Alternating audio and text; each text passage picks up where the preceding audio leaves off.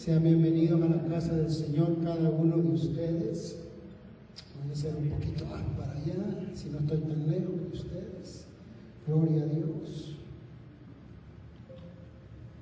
Si se ponen de pie, por favor, amén. Quiero recordarle a los hermanos, vea que vayan preparando comida en sus alacenas, guardando, amén, ahí, ya que veas, se cree que se va a poner un poco más duro de vuelta con tanto COVID por todas partes, muchas personas no van a trabajar y todo eso, entonces vaya preparándose que no sea la última hora que va para el Costco o para otros lugares y no hay, amén. Así que vaya preparándose. Abra sus Biblias, amén, en Mateo, voy a cambiar una escritura, en Mateo 8, 8, 17, gloria. Amén, Mateo 8, 17. Cuando lo tengan, indíquenlo con un amén. Dice así la palabra del Señor, en el nombre del Padre, el Hijo y el Espíritu Santo. Para que se cumpliese lo dicho por el profeta Isaías cuando dijo, Él mismo tomó nuestras enfermedades y llevó nuestras dolencias. Repita conmigo, Él mismo tomó nuestras enfermedades y llevó nuestras dolencias. Cerremos nuestros ojos. Padre, te damos honra, te damos gloria. Gracias Señor porque tú eres santo, tú eres poderoso. Bendecimos Señor tu nombre para siempre. Padre, usa Señor mi persona en estos momentos para traer Señor esa palabra Señor que tu pueblo necesita. Tú los has preparado y han llegado a este momento, a este lugar en esta tarde para recibir palabra tuya Señor. Gracias porque tú eres Dios y nos permites los oídos, Señor, de aquellos que están listos, Padre, para aprender más de ti. Gracias, Señor, por aquellos de la internet que nos ven. Yo los bendigo, Señor. Esos países, Señor, que están viéndonos desde lejos, Señor. Que sean compartidos con ellos también, Señor. Tu gracia y tu Espíritu Santo a cada uno de ellos. Amén y amén. Dios les bendiga. A los de acá saluden a los de allá. Dios les bendiga. Los de allá para acá, amén. Se pueden ir sentando. Gloria a Dios. El Señor es bueno. Amén. Mm. Quiero seguirte hablando. El tema de la aplicación es el rema. Usted va a saber en esta tarde qué es lo que significa logos y rema. El domingo pasado, aquellos que no estuvieron acá, hablé sobre la palabra hablada que tiene una creatividad asombrosa. ¿Ven? Como lo vimos el domingo pasado. Y es vital para cada uno de nosotros en nuestra vida victoriosa usar la palabra de Dios para edificación. Pero esta tarde quiero hablarte del rema de la cuarta dimensión. Tenemos dos palabras en griego que quiero que te las aprendas. La primera es logos. Es la palabra eterna y hace referencia en toda la Biblia. Desde Génesis hasta Apocalipsis está la palabra de logos. Y de ahí tenemos el rema, es una palabra específica del Señor para un momento específico que se aplica individualmente. La palabra rema es algo que Dios te da a ti, a una persona, individualmente. ¿ok? No para todos es el rema, la palabra que Dios da, sino para ciertas personas específicas. Estaba leyendo el otro día un capítulo del hermano Shaw y dice que cierto día trajeron a la oficina de él una señora que venía paralizada de la cabeza a los pies, no podía ni siquiera mover los dedos. Cuando él la vio, comenzó a sentir una sensación extraña.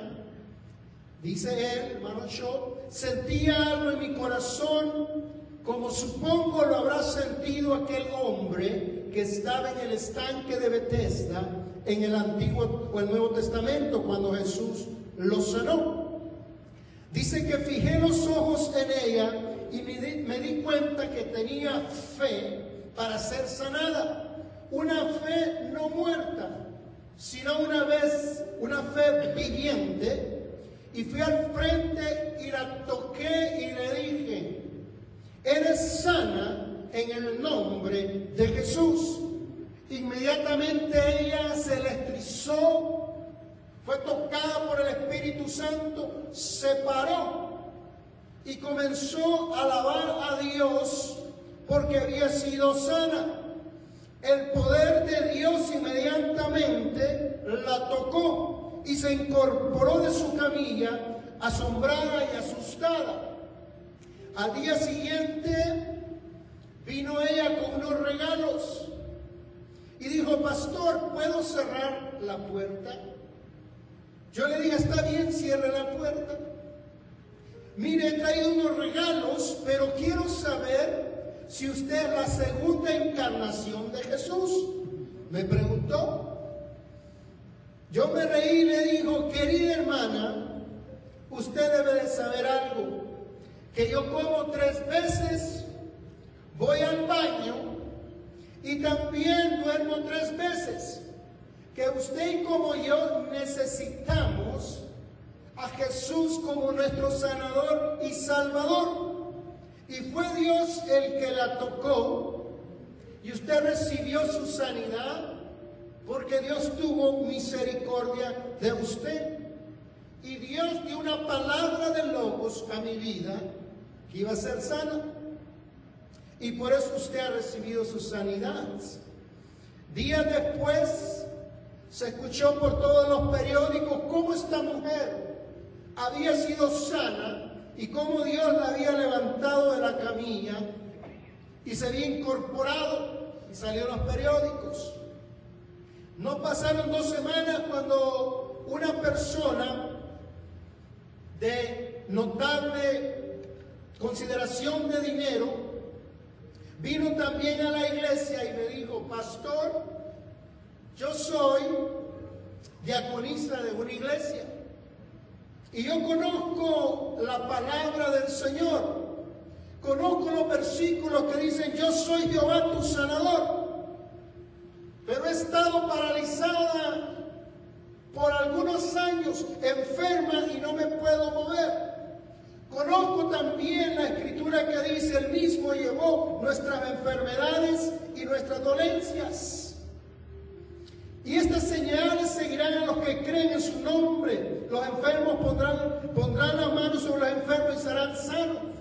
Yo creo todas estas escrituras. Las tengo en mi corazón.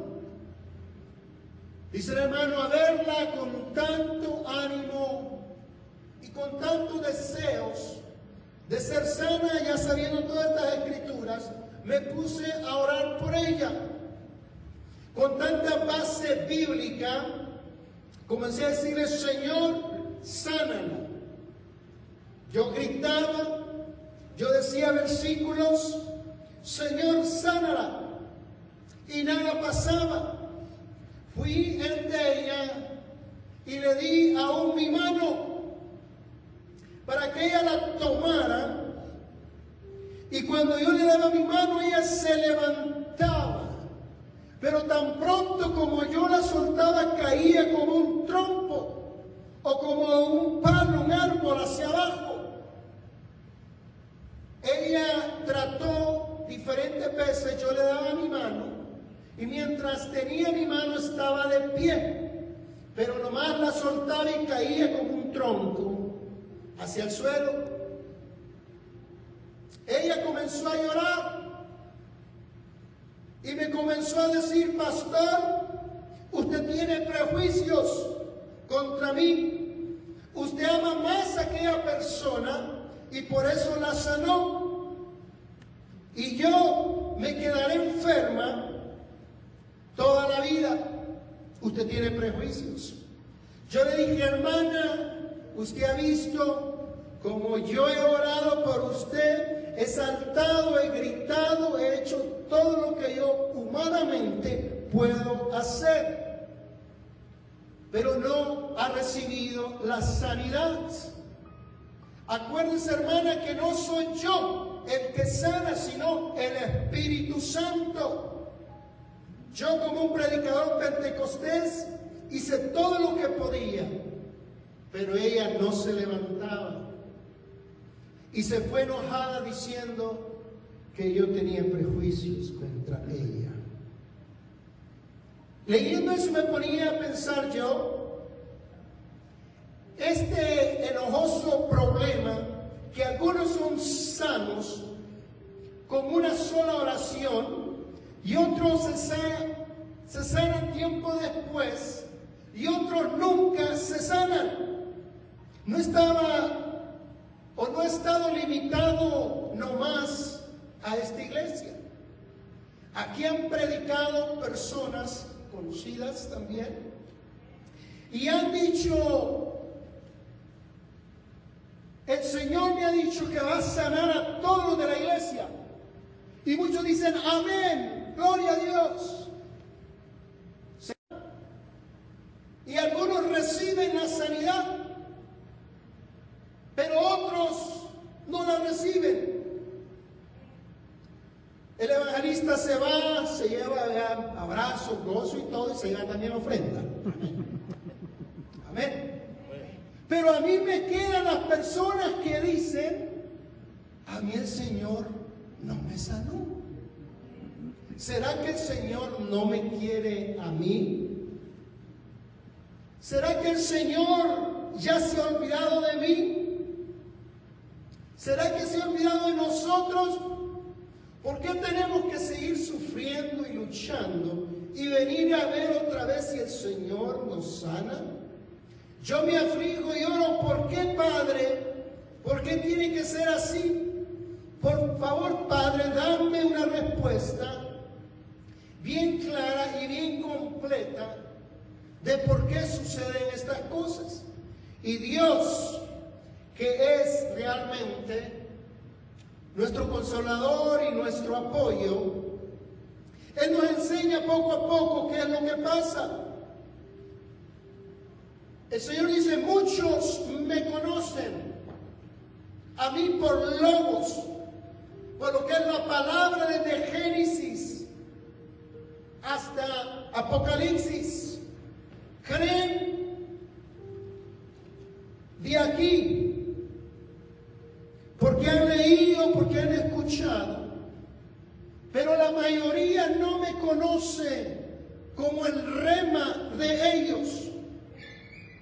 Que hay una diferencia, muchos tienen conocimiento de Dios, muchos tienen la fe del rema, pero no tienen la fe necesaria para poder recibir su milagro.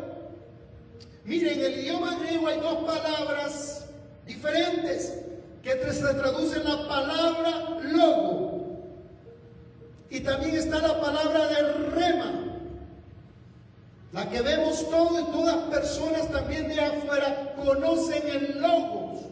Usted le habla a una persona afuera de Dios y dice, yo conozco a Dios, yo sé lo que es del arca de Noé, yo sé del Apocalipsis, todo eso. Tienen conocimiento del logo. Y mucho creyente conoce a Dios de logos, pero no lo conoce de rema. Miren lo que dice Romanos 10, 17. Romanos 10, 17 dice lo siguiente. Voy a poner ahí, aquí en Romanos 10, 17. Así que la fe es por el oír y oír por la palabra de Dios. La palabra de Dios. Amén. Este versículo nos hace ver que el material para edificar la fe es algo más que solo leer. Es también oír la palabra de Dios. La fe es leer y oír la palabra de Dios. El rema de Dios. Aenser, el doctor Aenser griego define su, en su léxico griego, la palabra logos es la palabra dicha por Dios. Y rema como diciendo la palabra de Dios. Hay una diferencia en lo que es el rema. Mi definición de la palabra rema es una palabra específica dada a una persona específica en una situación específica. Cuando Dios te quiere dar un rema, va a ser específico a tu vida. Va a traer un versículo bíblico si vas a ser sano, Él te va a poner un versículo y te va a decir, tú vas a ser sano.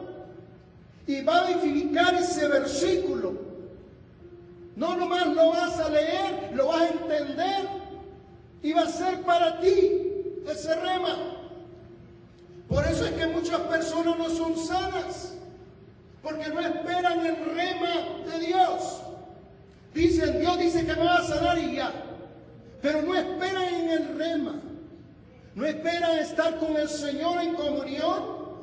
Esperan que el Señor los sane y le mete 20 capítulos al día de telenovelas. Pero esperan que Dios les sane. Amén. Cierta vez en un país asiático, una predicadora llamada Yu Win estaba teniendo una campaña al aire libre y venían grandes concentraciones de jóvenes a su campaña. Se estaban salvando por cienes. Cuando esta sierva de Dios tenía su campaña en San Marcos, en esta mujer tenía un gran ministerio. Se paraba en la plataforma y cuando ella Así el llamado de salvación, los jóvenes venían y caían como rayos sobre ellos y caían al suelo, bendecidos.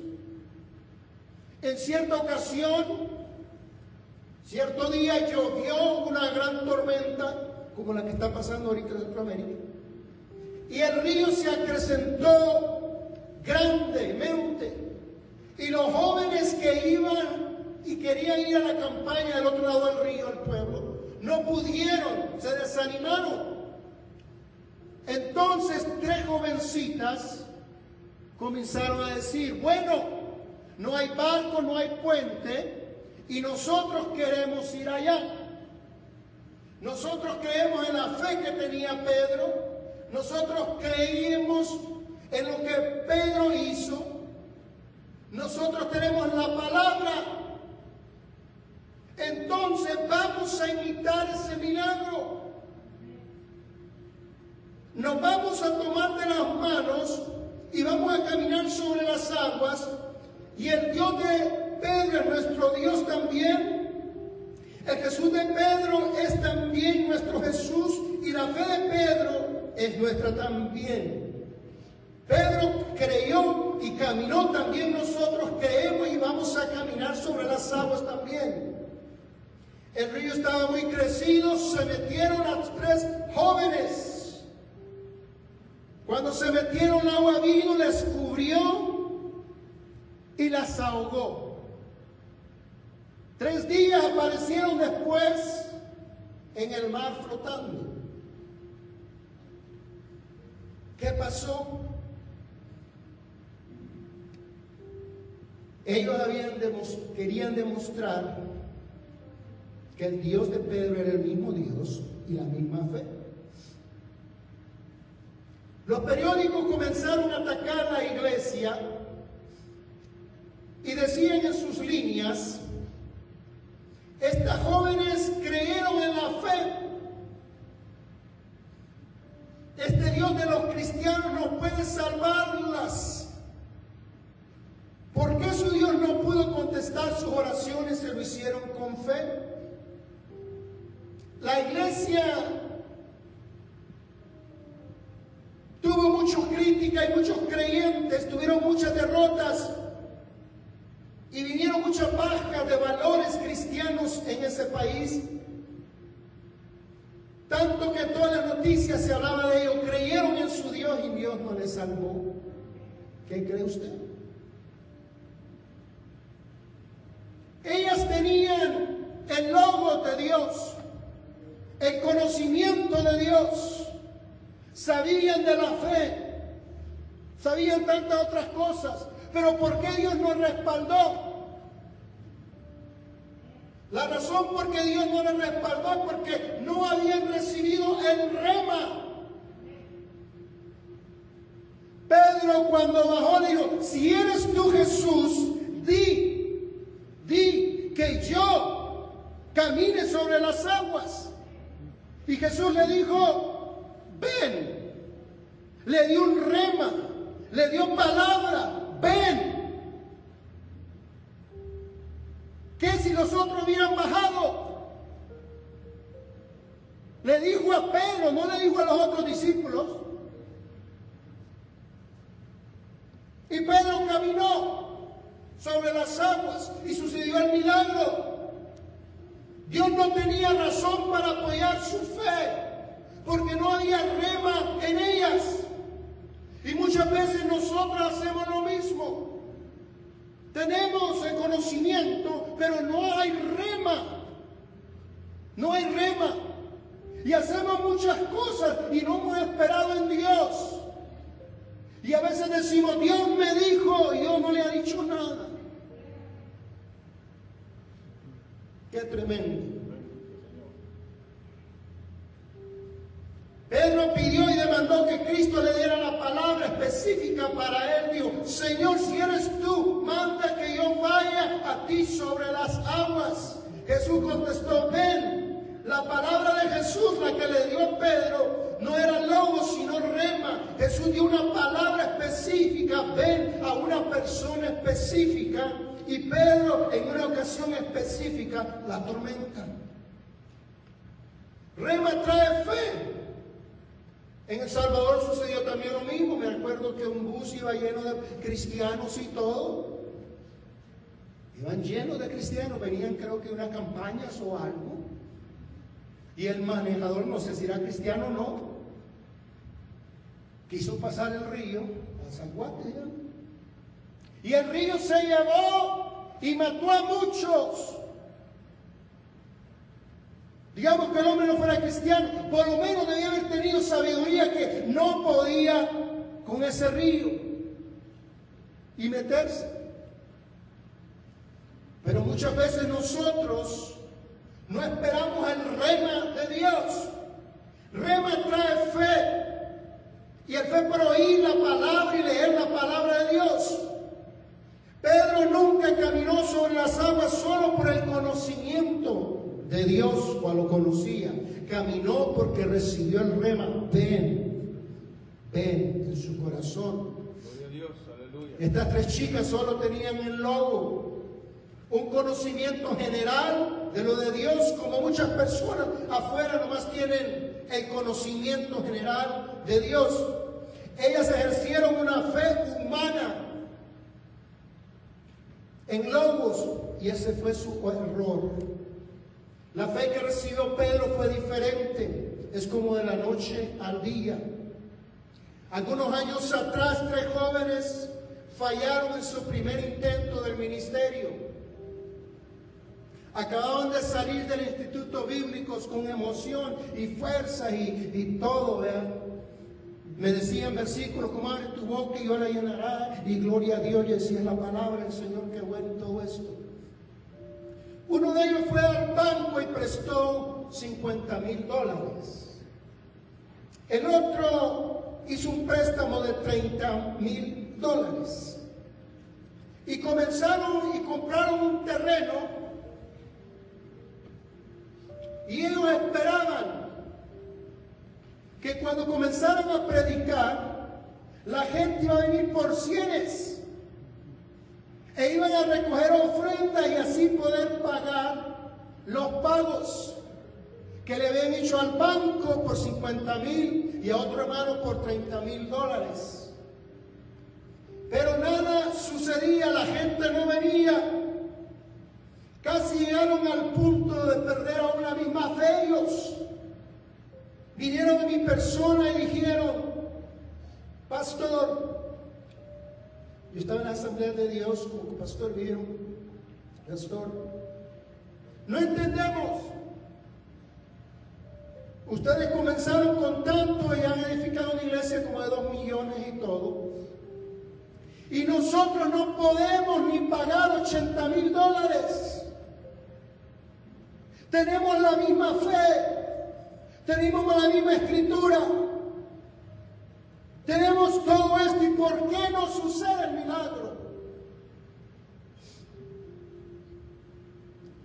Yo les dije, miren, ustedes son buenos discípulos del Instituto Bíblico, pero no discípulos del Señor Jesucristo. Han entendido malas enseñanzas de la Biblia. Ustedes comenzaron proyectos sobre logos, pero no sobre rema.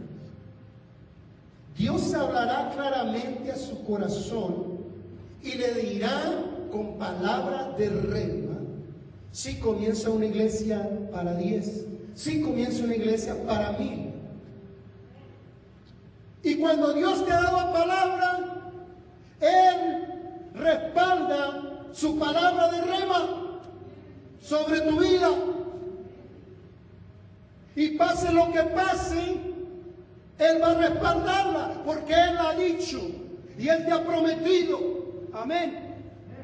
Pero si nos vamos solo con logos, tiene que esperar la palabra de Dios Aun cuando usted está haciendo las cosas para Dios, tiene que tener el rema en su vida. Hermanos, por medio de logos podemos conocer a Dios, podemos adquirir conocimiento de quién o qué es Dios. Eso es logo. Pero realmente el rema es lo que necesitamos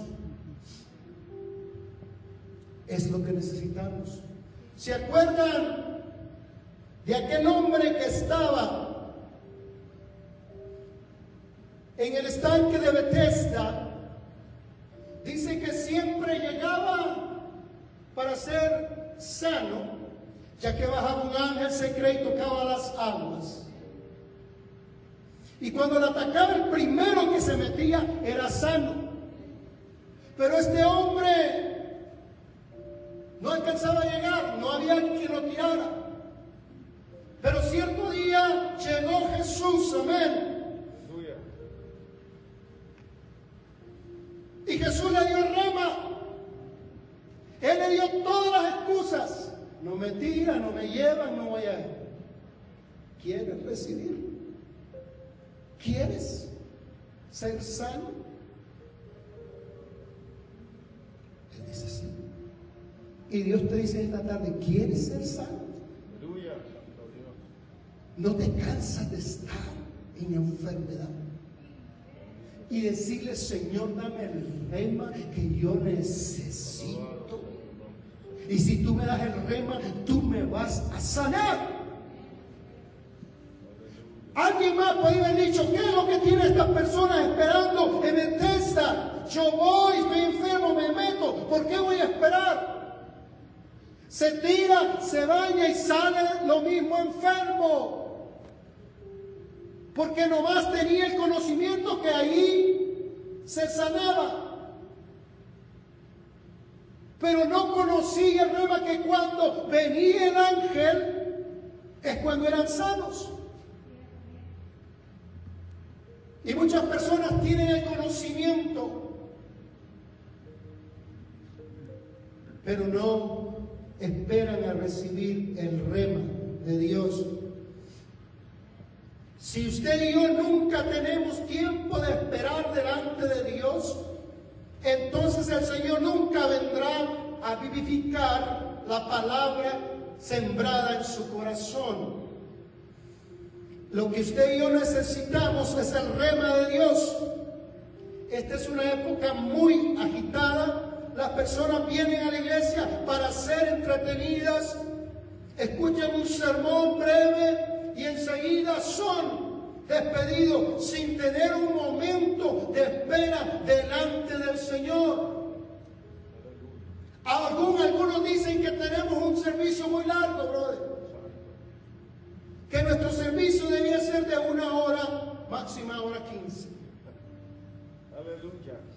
Y muchos no tenemos el tiempo para esperar delante del Señor.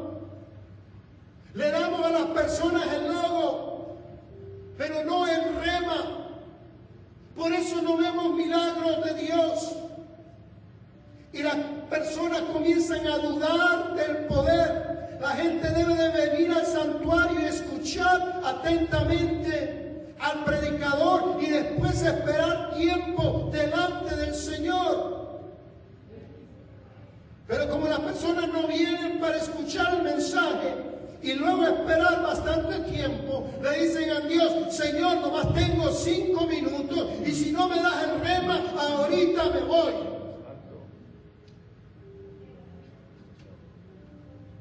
Y la mayoría de esas personas, aunque vienen a la iglesia, nada sucede. Por eso empiezan a enfriarse y a perder la fe diciendo Dios nunca me va a sanar. Otro de los problemas que sufre la iglesia en esta época es que los miembros estamos demasiados ocupados. Lo digo por mi persona también. Pasamos horas y horas trabajando. Estamos ocupados en 100 tareas diferentes. Cuando llegue el domingo, nos tumbamos pensando en algún logo para venir bien a la iglesia, para tratar de dar algo a la iglesia, ya sea canto, ya sea predicación, ya sea enseñanza. Estamos cansados que no tenemos tiempo de esperar delante del Señor. Y decirle al Señor el sábado, ¿qué es lo que quieres que dé? Van a venir personas necesitadas Señor, me va a usar en el canto de alabanza. Señor, me va a usar en la palabra. Señor, me va a usar de diferentes maneras, pero tengo que esperar. Usted sabía que por eso el viernes lo agarran los judíos, el Shabbat, y esperan todo ese día y no hacer nada el sábado sino esperar. Y muchos de nosotros no tenemos el tiempo. Hermanos y hermanas, no estamos edificando en la iglesia un club de santos. Estamos tratando con asuntos de vida y de muerte. Aleluya. Estas cosas son estas cosas son tan necesarias en nuestras vidas. Y nuestro trabajo debe ser lo secundario. Las cosas de Dios son las primordiales, las que van a durar toda una eternidad. Y son las que menos buscamos. Muchas iglesias no son clubes religiosos. Y ya tenemos cientos de ellas por todas partes. Y muchos de sus miembros aún pagan tiempo. O una cuota para permanecer en ese club. La iglesia debe ser lugares donde la gente recibe soluciones de parte de Dios, recibe y ve milagros en su vida, recibe no solo un conocimiento natural de la palabra de Dios, sino un conocimiento experimental y real y vivo para lograr el objetivo. Es necesario que los líderes y los pastores recibamos rema para dar al pueblo rema y no nomás un conocimiento. Como líder, como anciano, como pastor, como líderes tenemos que venir esperando grandes cosas de Dios. La señora Catra Culmen dice que la mayoría de los milagros sucedían después de ella predicar, de ella ministrar. Y aun cuando ella se iba, los milagros seguían, porque el pueblo venía a la expectativa, voy a recibir mi milagro. Dios me ha dado el rema. He venido tantas millas desde aquel lugar y Dios me va a dar la bendición de sanarme a la expectativa. Pero muchos de nosotros venimos cansados, venimos a dormirnos en la iglesia. No venimos esperando ver grandes cosas de Dios. Aleluya. Y ver la mano de Dios obrando. Hay muchos de nosotros que no alcanzamos ni a llegar a la una para estar con el Señor, para decir, cálmate, espíritu, cálmate. Estás en la casa de Dios. Ahí Él envía su bendición a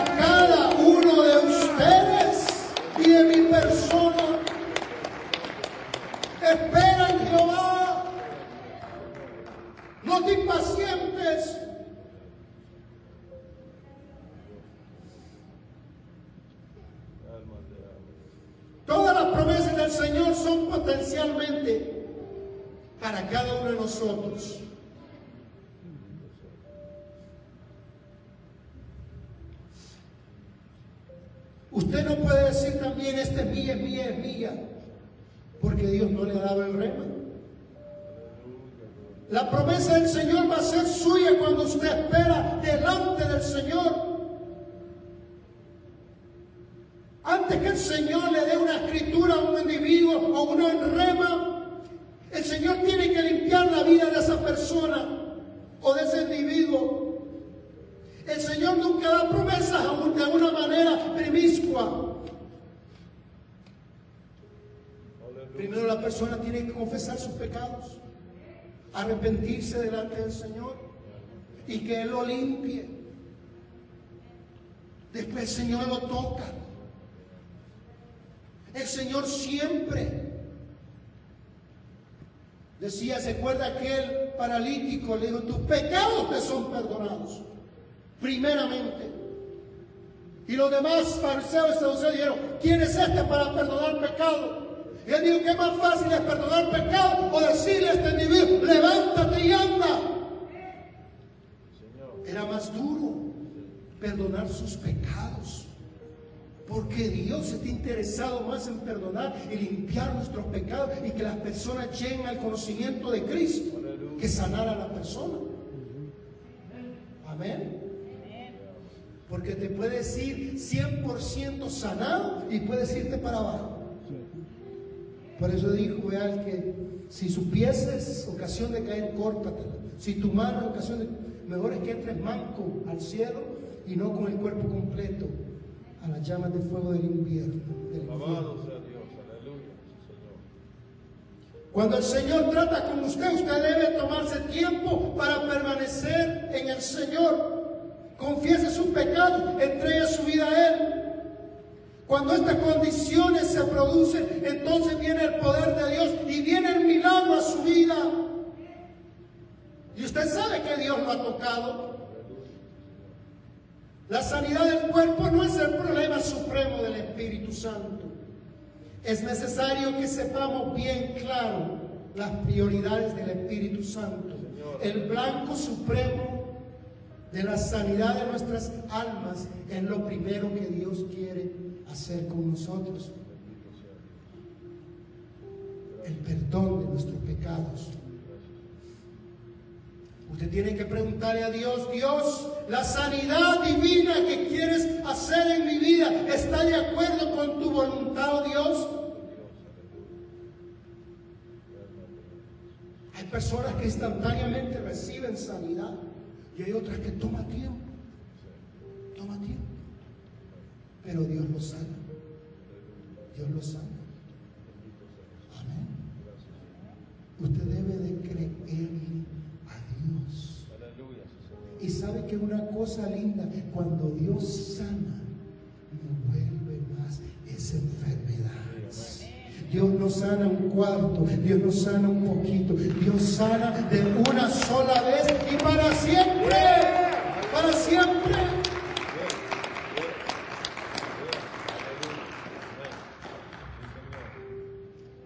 Había un hermano diácono de la Asamblea de Dios que trabajamos juntos. El hermano servía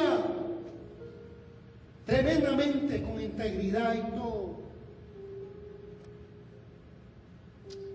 Daba todo para la obra del Señor y hacía tremendas cosas para Dios. Cierto día se enfermó, le salieron unas llagas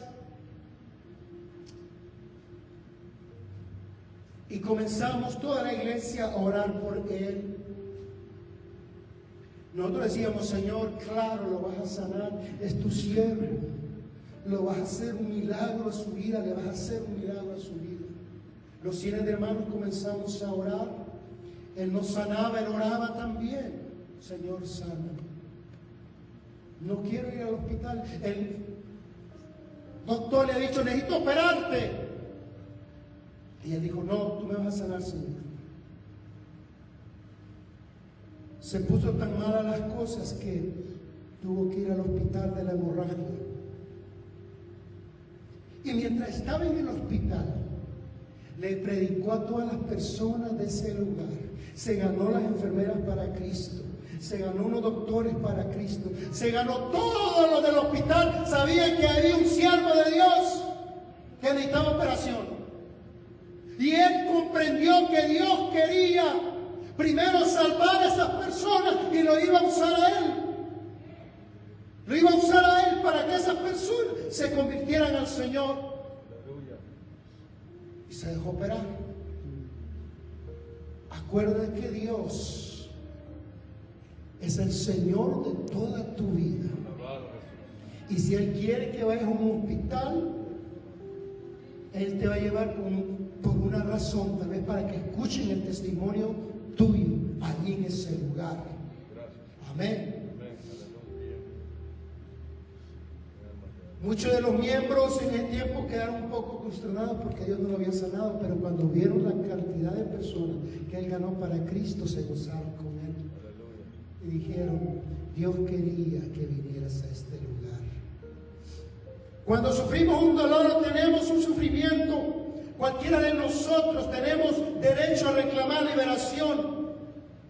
Pero esto no se logra automáticamente. Si su sufrimiento va a ganar almas para Cristo, usted tiene decir, Señor, que se haga tu voluntad.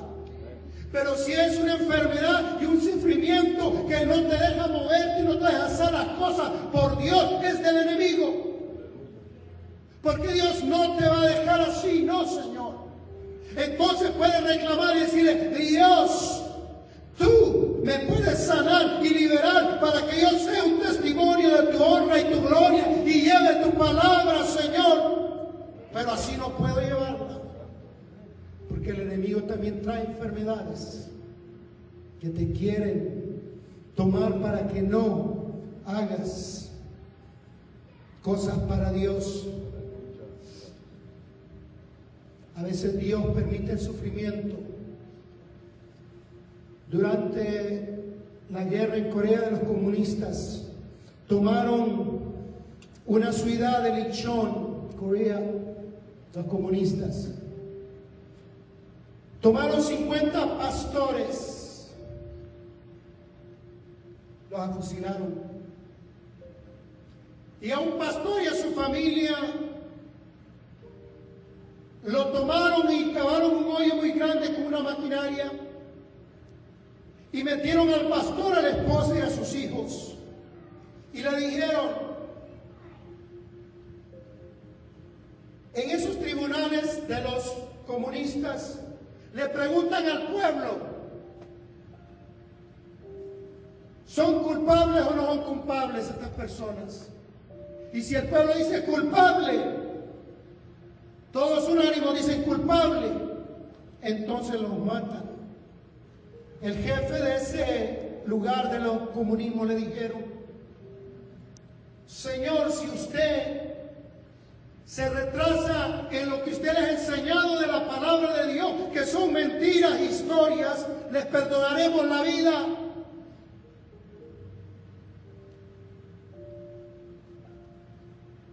El padre escuchó a los niños de él decir, papi, papi, Di que ya no lo vas a hacer. Di que ya no vas a hablarle de la palabra. Eso le conmovió a él el corazón viendo a sus niños pequeños. ¿Qué hubiera hecho usted en ese momento? Yo tengo dos hijos y uno da todo por sus hijos. Ella iba a dar los primeros pasos cuando la esposa le dice, papi, diles que no. Y ustedes niños, cállense. Esta noche vamos a estar cenando con el Rey de Reyes y Señor de Señores. Y comenzaron a cantar, estando en gloria con Él, le veremos tal y como. Y comenzaron a echarles palabras de tierra y los niños fueron los primeros que murieron y después hasta el cuello a ellos también. Algunos se preguntaban por qué Dios no los salvó a ellos. ¿Por qué no? Pero ¿sabías tú que de toda esa gente de ese lugar, el 90% se convirtió al Señor por la fidelidad de esos hombres? Y son los pastores que ahora están en South Korea. Cienes y cienes de pastores. Mira hasta dónde han llegado los de South Korea, que ahora son misioneros a Sudamérica y Centroamérica. Y aún acá cuando han venido y hablan nuestra lengua, de ahí salieron. Hay veces que sí le va a traer honra y gloria tu vida, el Señor lo permite a Él Aleluya. a Él.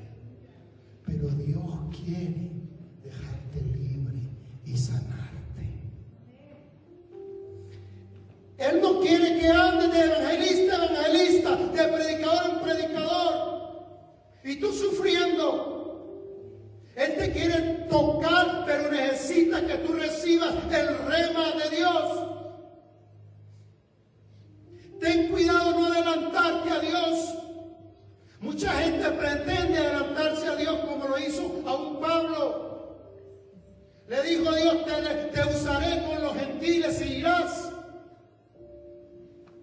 Él agarra camino y se va. Pero el Espíritu Santo no lo dejó predicar en Asia. Estaba esperando que el hermano llegara. Hermano Barahona. No lo dejó. Y después se fue también para Bitinia. Pero el Espíritu Santo tampoco lo dejó. Y él se volvió para atrás.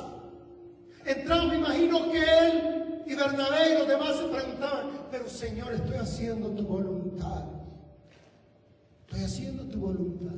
Recibí el logos, la palabra, que iba a ir a todos los gentiles.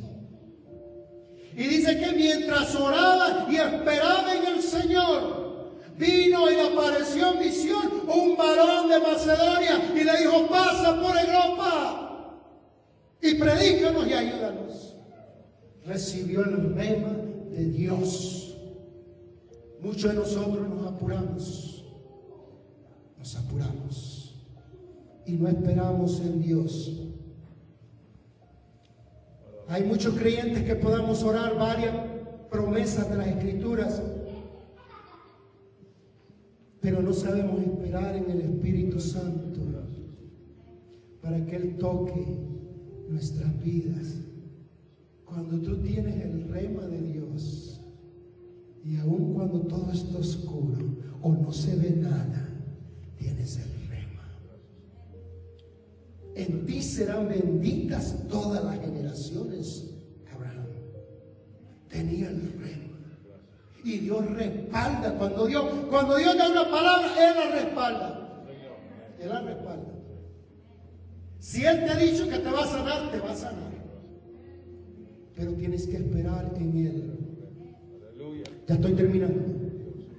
Quiero darte cinco pasos que yo he aprendido y estoy aprendiendo en mi vida para recibir el rema de Dios. Hay personas que vienen y dicen, ¿cómo ser pastor? si yo me tengo que casar con Juana, María o Isabel? Son preguntas que me hacen. ¿O cómo yo sé dónde vivir si voy a vivir en España, Italia, Brasil, acá? ¿Cómo? ¿Cómo voy a saber? Estas preguntas legítimas. Pero lo primero que hago es ponerme a mí mismo en un punto neutral. No marcho adelante ni marcho atrás, sino completa calma en el corazón. Entonces espero delante al Señor diciendo, Señor, aquí estoy listo para escuchar tu voz. Si tú dices que iré, si tú dices que no, no iré. No hago decisiones para mi propio beneficio. Ahí me van a pagar bien. Ahí me van a dar grande ofrenda. Ahí me van a dar esto. No. Señor, haz conforme a tus deseos, sean para mí buenos o malos. Señor, que yo esté dispuesta o dispuesto a hacer tu voluntad. Muchas veces la mejor acción que se puede tomar es ayunar y orar. No trate de ir delante del Señor cuando ha comido mucho, se va a dormir. Y no va a poder escuchar la voz de Dios.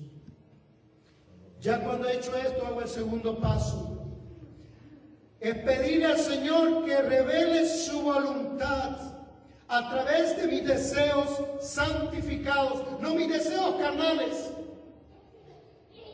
Dame miles, Señor, para avergonzar a mi vecino. Nunca lo va a recibir.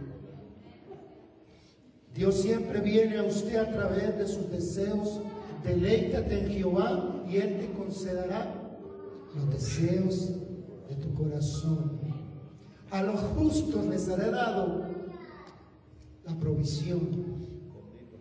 Por tanto, os digo que todo lo que pidieres orando, creer lo que lo recibirás y os vendrá, dice Marcos 11, 24. Además, dice Filipenses 2.13, leemos, porque Dios es el que en vosotros produce así el querer como el hacer por su buena voluntad. Ore delante del Señor, espere el rema. Cuando usted está orando, Dios le va a dar los pensamientos que Él quiere para su vida. Y le va a dar el rema. Van a venir pensamientos también del enemigo, atacando, tratando de ponerle deseos del enemigo. Pero espere en Dios, los deseos de su carne y los del enemigo se van a ir quitando, pero los deseos del Espíritu Santo van a permanecer hasta que Dios le dé la palabra adecuada.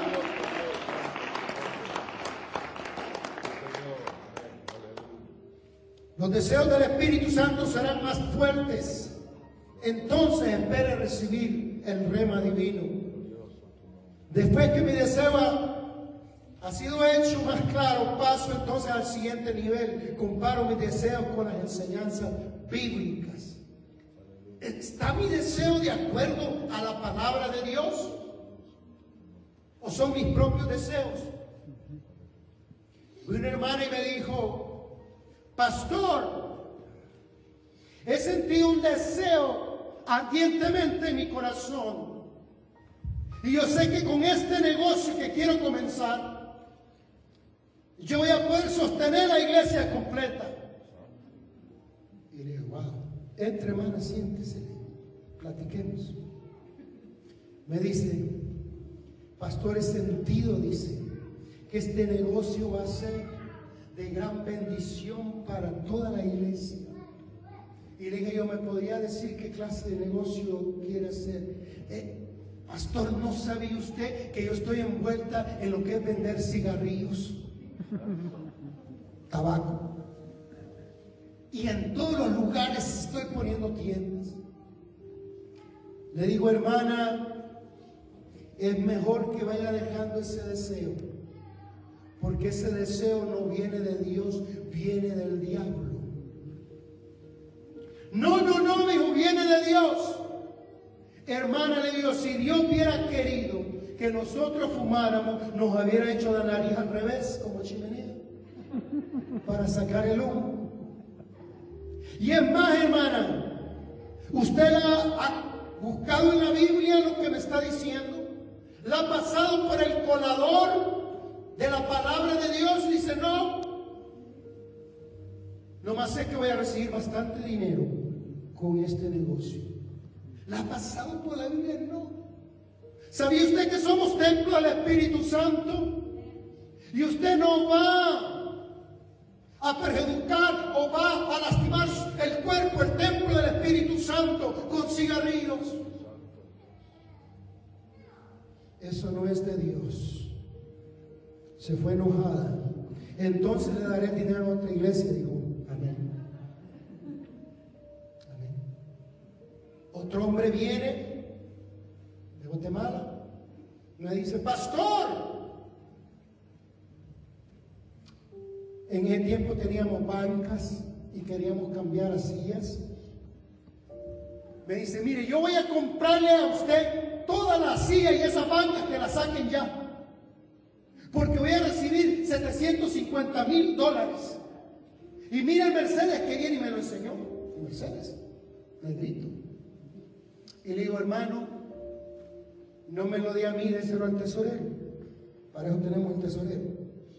Pero usted no, ve que le voy a comprar todo eso. Hermano, le dije yo, ¿y cómo va a recibir ese dinero? Estoy llevando a la corte la aseguranza de un choque.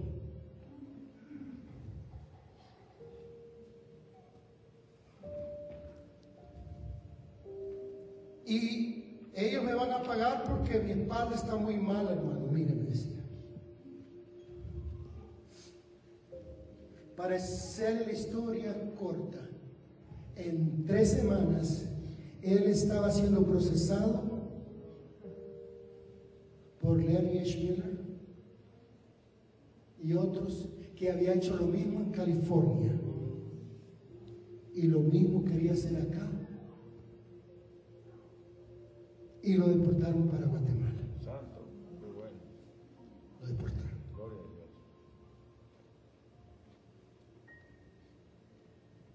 Ya que estoy terminando. Otro hombre vino y dijo, pastor, he sentido un deseo profundo de ayudar a una viuda. Y yo creo que esta mujer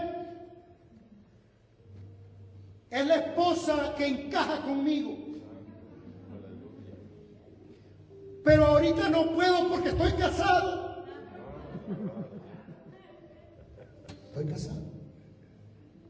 Y la esposa que yo tengo no es mi costilla, es la espina que el diablo me ha puesto. Pero nomás me deje de ella, yo me voy a ir con esta mujer y vamos a vivir felices porque hay una costilla que encaja bien. Yo le dije, eso no es de Dios, es del diablo que ha venido. No, yo lo siento en mi corazón. ¿Usted ha leído la palabra? Le dije.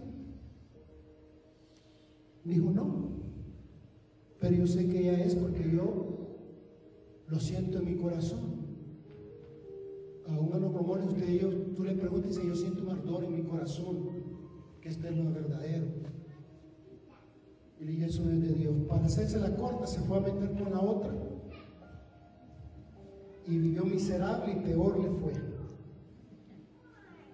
De modo que todos nuestros deseos, estoy acabando, deben de ser examinados cuidadosamente por la Escritura. Usted, si no tiene confianza, pregúntele a un anciano, un pastor, a una pastora, pregúntele que si está en la voluntad de Dios.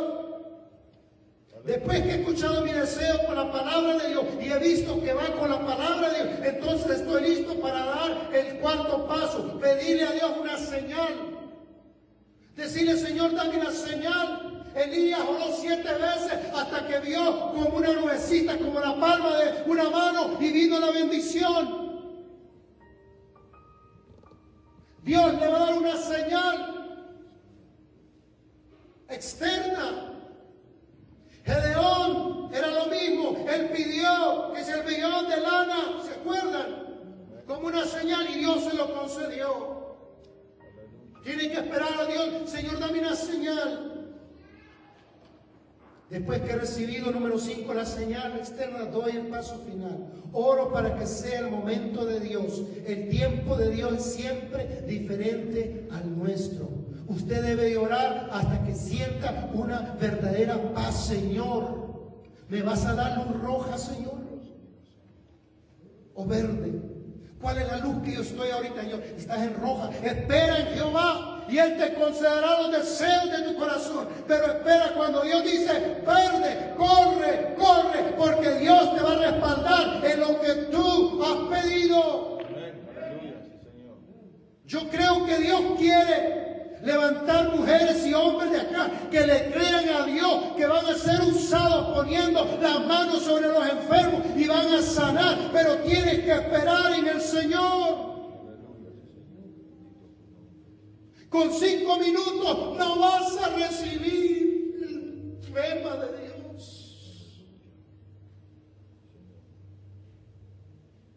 Catherine Kuhlman dijo una profecía, dijo, antes que el Señor venga, dijo, antes que el Señor venga por su iglesia, la iglesia que se va a llevar al Señor van a poner las manos sobre los enfermos y van a ser sanos. Aleluya. Puesto de pie. Yo lo creo. Que no nomás es el pastor, es cada uno de ustedes. Señor. Y cuando ustedes han recibido rema y le han pedido por su vecino que sane, será sano para la honra y la gloria de Dios. Y tú vas a sentir el poder de Dios usándote. Pero tienes que estar dispuesto a estar delante de Él y decirle, Señor, Señor, Muero yo para que tú vivas. Muero yo para que tú hagas milagro a través de mí. Espíritu Santo, Espíritu Santo, Espíritu Santo. Señor, aquí hay jóvenes, aquí hay adultos, niños. Espíritu Santo,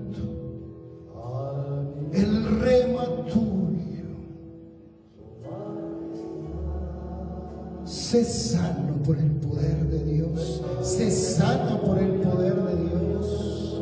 Recibe el rema de Dios a tu vida. Dios te ha estado llamando desde hace tiempo hacer grandes cosas para Dios, pero el trabajo, pero esto y aquello, te ha sostenido en esta tarde, Señor,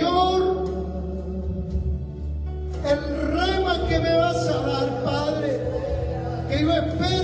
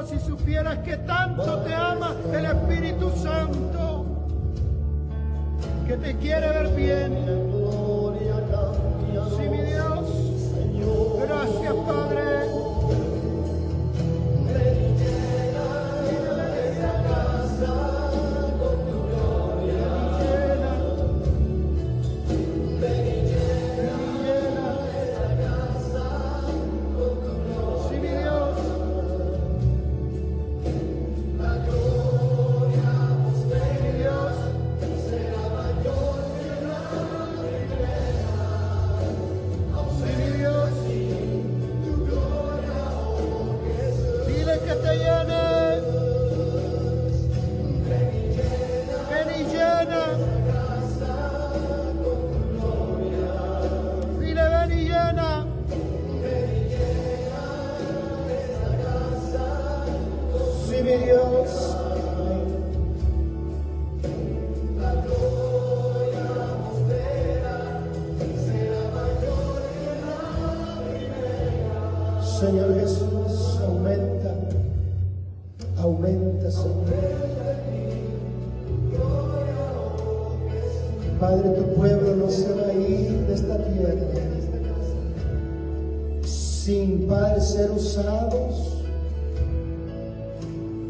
haciendo milagros para tu honra y tu gloria, Padre. Lo creo, Señor. Que la iglesia que va a ser arrebatada va a ser una iglesia, Padre, llena de poder, llena de rema de la palabra de Dios. Yo pido a los que están en esta casa, Señor, Espíritu Santo, y que ellos sepan, Señor, que son los representantes tuyos aquí en la tierra. Y que estemos dispuestos que cuando tú llamas a decir yo estoy aquí, Señor, heme aquí, envíame, Señor, envíame, Señor, para este tiempo, para esta hora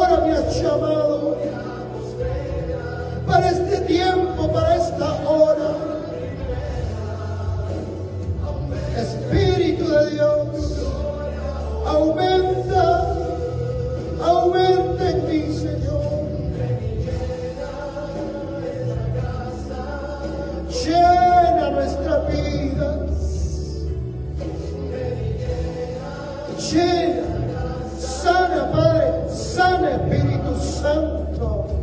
Libera, Señor, Padre aquel Señor que ha estado tal vez enfermo con una enfermedad del enemigo, libéralo para tu honra y tu gloria. Para que no sea un estorbo más.